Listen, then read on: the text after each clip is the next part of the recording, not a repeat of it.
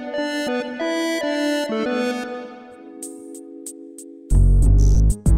Olá, eu sou o Gustavo Minari e está começando agora o podcast Canaltech. Só no ano passado, o Brasil registrou 208 golpes online por hora, segundo o Anuário Brasileiro de Segurança Pública.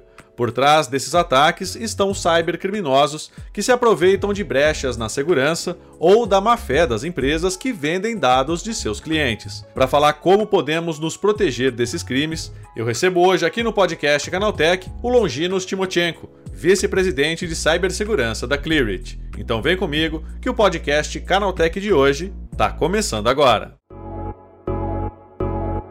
Olá, seja bem-vindo e bem-vindo ao podcast que atualiza você sobre tudo o que está rolando no incrível mundo da tecnologia. A venda de dados pessoais de usuários e as falhas nos sistemas de segurança impactam diretamente na perda de receita de milhares de empresas. Isso sem falar nos prejuízos causados a milhões de pessoas que têm informações confidenciais comercializadas na internet para aplicar golpes ou roubar quantias enormes de dinheiro. É sobre esse assunto que eu converso agora com Longinos Timochenko, vice-presidente de cibersegurança da Clearit. Primeira coisa, né? O comércio de dados pessoais na internet, infelizmente, ainda é uma realidade aqui no Brasil? Ainda é uma realidade. É uhum. É, uma, é uma realidade que vem evoluindo, inclusive, né? até pelas circunstâncias das nossas regulações, que não, não são tão rígidas como deveriam ser. Né? A evolução é muito mais rápida do que as regulações no mercado, né? infelizmente. E agora, né, com relação à, facilidade que a gente tem esses dados espalhados pela internet, Longinos, é isso ocorre por brechas na segurança ou por má fé dessas empresas? Eu diria, depende do segmento, tá, Gustavo? Uhum. No segmento existe muita carência de informação, existe muita ansiedade do mercado de se inovar a todo momento, é, mas a, é, em paralelo a preocupação com os dados, a preocupação com a segurança não é proporcional a evolução. Eu sempre digo, né, que o problema não é evoluir, é não evo é evoluir sem controle. E com relação a essas empresas, né, que agem de má fé, né, existe alguma coisa que possa barrar isso, Longino, né? Porque a gente vê cada vez mais os nossos dados aí em locais em que a gente não deu esses dados, né? Esses dados simplesmente brotam na internet e aí a gente não vê acontecer nada com essas empresas, né? É possível regular isso para que isso não volte a acontecer, pelo menos com tanta frequência? Sim, é possível. O mercado vem se adaptando, né? E eu vejo isso em transição tá? em uhum. relação à regulação. Hoje as preocupações estão cada vez mais latente, mas ainda não, não necessário, porque as empresas, ela, isso não faz parte da prioridade das companhias. Uhum. Eu diria que, lógico, dependendo do segmento, né? quando se fala no mercado financeiro, isso é uma preocupação constante em relação à segurança tá? Uhum. Mas quando a gente sai do mercado financeiro, aí isso começa a diminuir a preocupação, tá? Então eu diria que assim, nós temos que equalizar essa questão da regulação e esse assunto deve fazer parte da estratégia das companhias. Uhum. Hoje não está ainda na pauta dos grandes executivos. E Longinos, né, com relação a, a, a, dados vazados, né, recentemente a gente teve a informação, várias, é, vários meios de comunicação colocando aí para gente que é, farmácias vendem o, o, cadastro, né? Você vai lá, você muitas vezes é obrigado para ter um desconto. Você colocar os seus dados ali, o seu CPF, seu endereço, seu nome seu telefone, e isso depois acaba sendo vendido de forma não autorizada, né? Por que é tão difícil coibir esse tipo de ação? Não é difícil. O que acontece, Gustavo, é, e isso que eu gostaria de deixar bem claro, e eu acho que tem que fazer esse nosso bate-papo aqui, é um meio também de educar, né? Uhum. É um meio de também de a gente conseguir nivelar o conhecimento e até a forma que a gente aborda os assuntos. Quando a gente fala em vazamento de dados, dá a impressão que você deixou uma torneira aberta e vazou. Sim. Léo, foi um acidente, não é. Isso deve vir que nem bala perdida, né? Mas uma bala perdida, não. É negligência. Uhum. Quando se pensa em vazamento de dados, é negligência humana. Né? Então, assim, por que, que uma farmácia vazou dados? É a mesma coisa que você falar, poxa, por que, que eu peguei vírus na minha máquina? Você não tem antivírus. As farmácias, esses pequenos comércios, eles não têm essa preocupação em relação a blindar seus dados, dados do cliente, né? E isso virou um, um comércio também, né? Em, em, comercializar dados. Agora, com a, com a LGPD, a privacidade de dados, a lei de proteção de dados, né? É, isso não é, não é mais tão simples assim. Eles podem ser, a qualquer momento, ser notificado né, por vazamento de dados e ter que responder pelo incidente. mas a gente tem que realmente educar nosso cidadão para que ele comece a requerer a segurança do seu dado. Eu falo que segurança hoje é questão de respeito ao cliente. Uhum. Tá? Se eu vou transacionar, se eu vou comprar no e-commerce, se eu vou. Sabe, o cliente tem que se sentir seguro. É questão de responsabilidade. E Longinos, né, você acredita que ainda é, existe uma falta de investimento em segurança, né?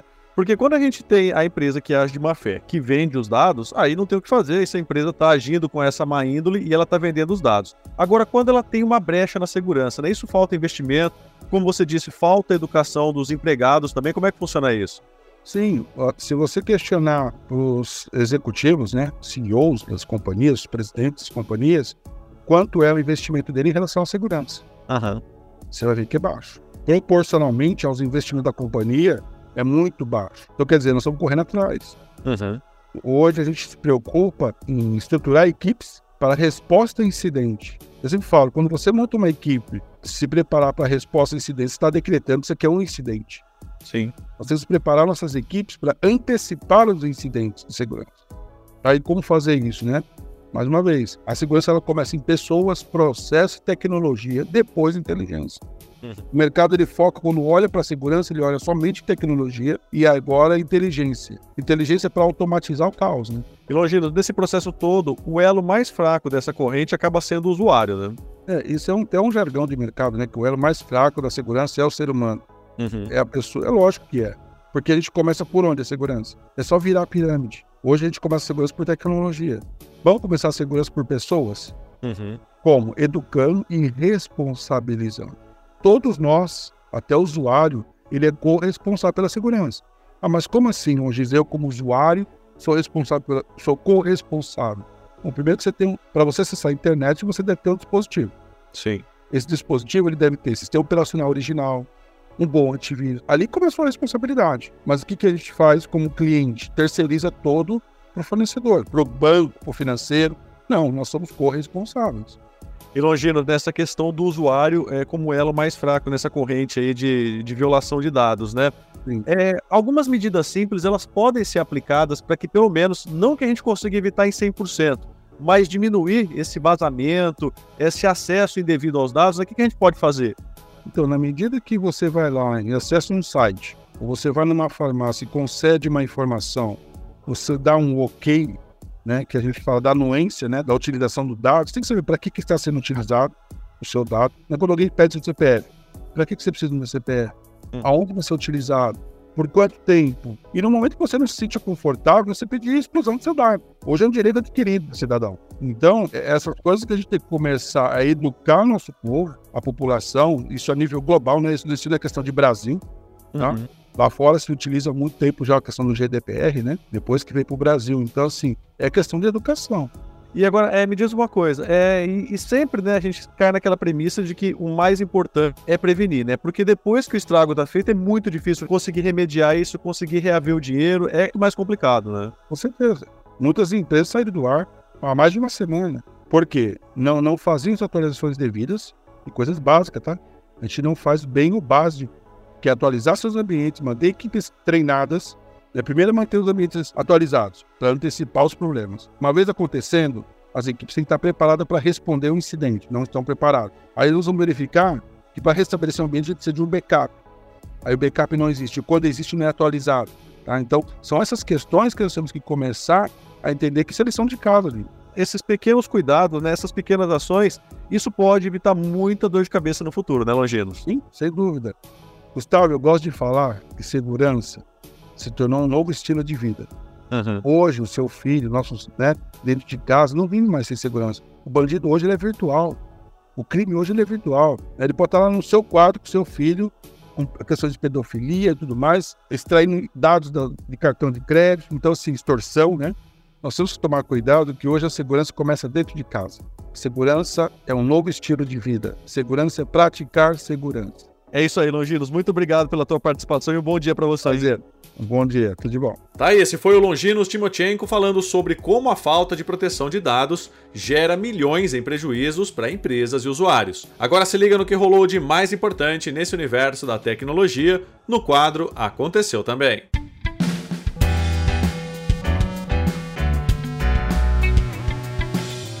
Chegou a hora de ficar antenado nos principais assuntos do dia para quem curte inovação e tecnologia. Você já se deparou com os carros Duro em São Paulo? Para quem não sabe, esse é o apelido dado aos veículos da Companhia de Engenharia de Tráfego que circulam já há alguns anos pelas ruas e avenidas da capital paulista com câmeras no teto. A intenção do órgão fiscalizador é clara: registrar imagens de quem desrespeita o tempo limite ou estaciona irregularmente, sem o pagamento exigido, em uma das 54 mil vagas de Zona Azul. Hoje, qualquer flagra captado por um desses carros da CT não pode emitir multa ao veículo do cidadão infrator de forma automática e imediata. O procedimento padrão é enviar as imagens para uma central a fim de acionar um fiscal do órgão para comparecer ao local da irregularidade. Mas a CT já solicitou a liberação para os carros poderem aplicar a multa automaticamente ao flagrar qualquer irregularidade ou desrespeito às regulamentações da Zona Azul. A Justiça negou o pedido de indenização para Maurício Taqueda de Souza, filho do cartunista Maurício de Souza, contra a Amazon. O recurso era referente ao recebimento de uma caixa de areia no lugar de uma placa de vídeo NVIDIA em julho de 2022, que posteriormente foi entregue de maneira correta a Maurício. A decisão foi tomada por um grupo de desembargadores da 26ª Câmara do Direito Privado de São Paulo. Eles entenderam o caso como um mero aborrecimento e que não seria passível de receber a indenização de 73 mil reais solicitada pela vítima. Os usuários do Facebook deverão comprovar que sofreram danos relacionados a vazamento de dados da rede social antes de receberem a indenização. O recurso aceito nessa semana pela Justiça está relacionado à condenação recebida pela Meta em agosto deste ano, a condenando a pagar 5 mil reais a brasileiros atingidos pelo incidente. Originalmente, a sentença previa que qualquer usuário do Facebook entre 2018 e 2019 poderia receber os valores, bastando comprovar que possuía um perfil na plataforma na ocasião do vazamento. Com o aceite dos embargos de declaração, isso somente será possível aos cidadãos efetivamente atingidos, enquanto o pagamento das indenizações fica sujeito à abertura de uma ação coletiva, em vez de processos individuais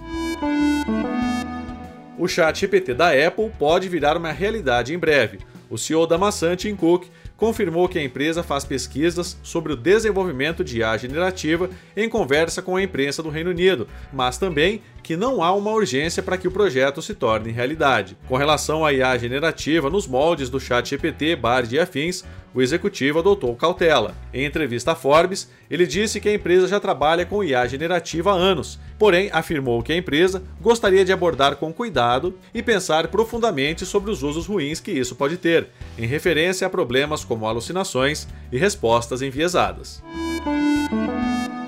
A construção de uma usina de dessalinização tem gerado um embate entre operadoras de telefonia e o governo do estado do Ceará. A questão envolve a possibilidade de quebra dos cabos submarinos de fibra ótica que passam pela cidade de Fortaleza e garantem a estabilidade da conexão à internet no Brasil todo. O projeto pretende converter a água do mar na região da Praia do Futuro em água potável. Contudo, há a preocupação de que as obras possam romper os cabos submarinos da grande rede que passa pela região. Por conta de sua localização geográfica, Fortaleza é o ponto de conexão do Brasil com o resto do mundo e é responsável por até 99% do tráfego de dados em território nacional.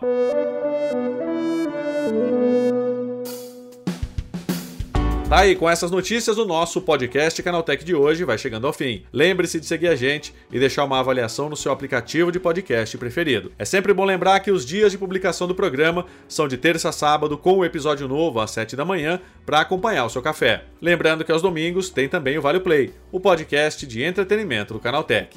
Esse episódio foi roteirizado e apresentado por mim, Gustavo Minari, e a edição foi da Natália Improta. O programa também contou com reportagens de Paulo Amaral, Felipe Vidal, Felipe De Martini, André Lorente Magalhães e Vinícius Mosquen. A revisão de áudio é do Ivo Meneghel Júnior, com trilha sonora de Guilherme Zomer. E a capa desse programa foi feita pelo Eric Teixeira. Agora nosso podcast vai ficando por aqui. A gente volta amanhã com mais notícias do universo da tecnologia para você começar bem o seu dia. Até lá, tchau, tchau.